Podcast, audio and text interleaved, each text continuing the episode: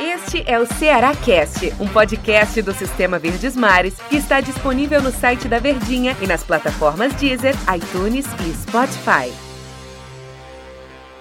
Aquele abraço, amigo ligado nas nossas plataformas do Sistema Verdes Mares de Comunicação. Está começando mais um Ceará Cast com a marca dos craques do Sistema Verdes Mares. Aqui você fica sabendo de tudo do seu clube em primeiro lugar no Ceará Esporte Clube de técnico novo e hoje podemos dizer, aliás, ontem, melhor dizendo, começou a era Anderson Moreira, parte 2. Eu digo isso porque ele já começou a colocar a mão na massa, já comandou ontem, na segunda-feira, o primeiro treinamento, comandando os seus eh, liderados, podemos dizer assim, comandando os jogadores do Ceará Sporting Clube. Ao meu lado, Alexandre Mota ele que faz parte do timaço do Diário do Nordeste do Sistema Verdes Mares de Comunicação.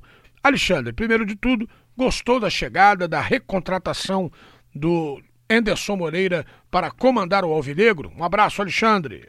Um abraço, André, e a todos os nossos ouvintes aí que estão acompanhando o podcast. O podcast que é disponibilizado nas plataformas System Base Mads, um processo aí, um produto dessa integração.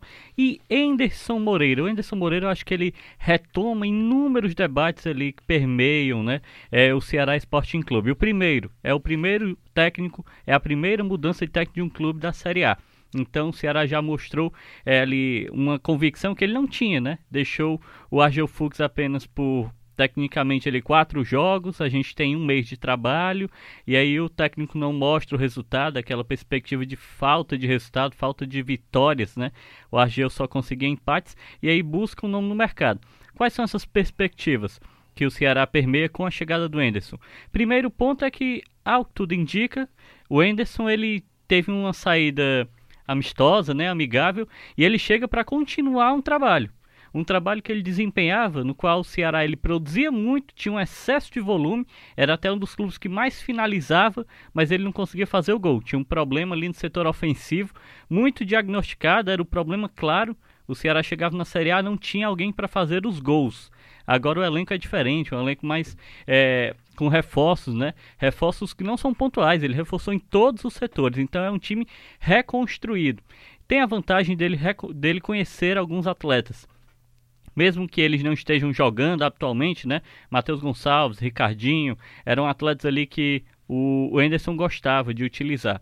Só que o outro ponto que eu, tra que eu posso trazer em paralelo a isso é que mostra como o Ceará ele tem uma lista e aí eu acho que você pode concordar comigo André a lista de reforços do Ceará é pequena né o Ceará ele sempre busca nomes que já passaram pelo clube ou nomes é, que tiveram alguma passagem que tem alguma experiência com, com algum atleta ali, parece que o escopo de contratações é curto.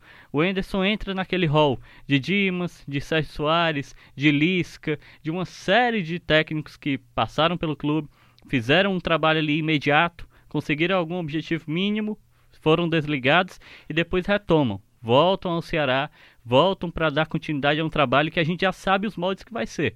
O Enderson, a diferença dele para o Argel, inicialmente é que ele gosta de um time ofensivo, né? Ele gosta dessa característica de jogo, de propor o jogo, de linhas de marcação alta, né? Jogadores de velocidade na frente. Então a gente pode ter um Ceará mais ofensivo. Mas eu sempre fico com essa questão: será que é interessante?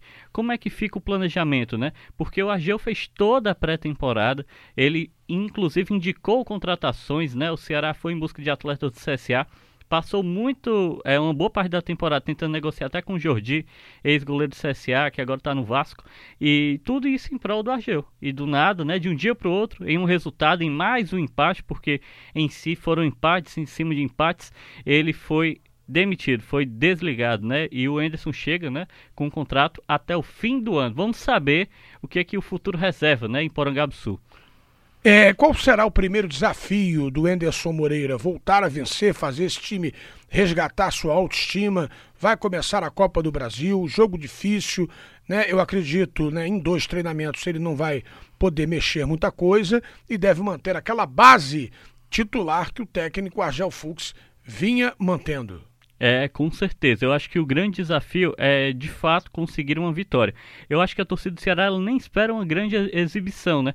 Apesar de ser um adversário é, com uma divisão inferior, né? A gente está falando do Bragantino do Pará, né? É uma equipe que, em que o Ceará ele é o franco favorito. Ele é a equipe que está na Série A, ele é a equipe que está pelo terceiro ano consecutivo na Série A do Campeonato Brasileiro, trouxe atletas do porte de Rafael Sobes e Fernando Praz. Então o Ceará ele é franco favorito no duelo. É um duelo extremamente difícil, mas que é importante porque envolve milhões. A gente está falando de cotas milionárias dessa Copa do Brasil e joga fora de casa. O Ceará ele precisa de um empate. Mas eu acho que o objetivo em si vai ser a vitória. Ele vai precisar dar ânimo, né? dar um novo ânimo para essa equipe. E talvez até uma nova estrutura de jogo. A gente via que o Argel ele tinha um padrão de jogo ali muito bem definido. Ele gostava ali de dois volantes de contenção, gostava de um centroavante, não à toa sempre deu espaço para o Rodrigão, apesar dele não estar tá fazendo bons jogos, e gostava ali de um atleta, atleta flutuando atrás desse centroavante, né? Tinha o Vinícius, o Felipe, ele apostou no Rogério. Então eu acho que nesse momento talvez a manutenção seja importante. Mas colocar caras em que o Enderson já conhece, o Enderson sabe o potencial desse elenco. A gente tem no elenco o Ricardinho, né, que é um atleta que tem essa qualidade de passe, que mostrou isso nos poucos minutos que teve, né, com o Argel em uma única partida. Então talvez seja interessante colocar esses atletas, colocar ali o Fabinho, né, para jogar ao lado dele, que foi a dupla de volantes que jogou e que mais atuou ao longo do Campeonato Brasileiro.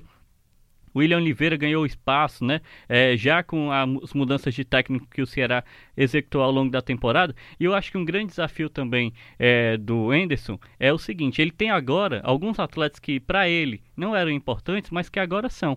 O Felipe Silva ele não tinha muito espaço com, com o Enderson. Agora o Felipe Silva ele é um dos principais jogadores, ele terminou a temporada em alta. Então ele vai precisar colocar aquele atleta para atuar. O Matheus Gonçalves foi adquirido pelo clube, né, um contrato mais extenso.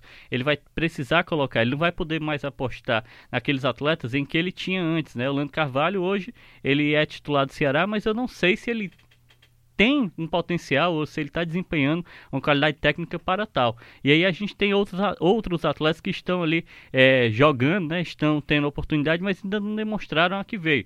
Charles é um desses reforços que chega e está marcando presença.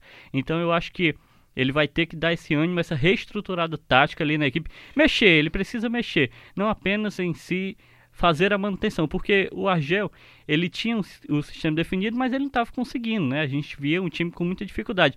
Na verdade, o Ceará não evoluiu no período em que ele esteve no comando. Eu sei que é um tempo curto, é uma análise prematura, mas é de fato é isso. O Ceará enfrentou times abaixo, até em termos físicos, o Ceará ele não tinha um pleno é, condicionamento físico, mas o Ceará ele tinha um elenco muito qualificado. Ele não conseguiu, a gente sempre lembra aquele resultado, sair do empate com a Safes, né? Que era uma equipe de atletas que não, que são profissionais, mas que não estão jogando em nenhum clube, né?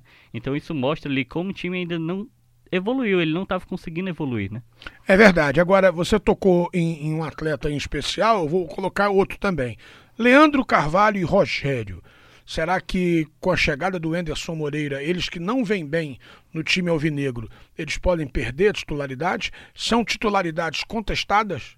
Acredito que sim, porque são dois atletas que, no caso específico do Leandro Carvalho, o Enderson ele conhece bem. E a gente viu como ele perdeu espaço com o técnico durante a Série A né, do Campeonato Brasileiro. O Rogério ele é um jogador que ele vinha em baixa, ele estava em baixa no mercado, mas ele já demonstrou potencial em algum momento da carreira. Então ele chegava com essa ideia de resgate. Eu acho que isso não aconteceu. E um atleta que precisa assumir a titularidade, precisa jogar com mais frequência e até colocado em uma posição que ele possa brilhar mais é o Rafael Sobis. Rafael Sobis é esse homem de decisão que o Ceará trouxe. O Ceará foi no mercado, olhou para um atleta que tem um currículo vitorioso, uma carreira é, em que ele sempre se consagrou com títulos.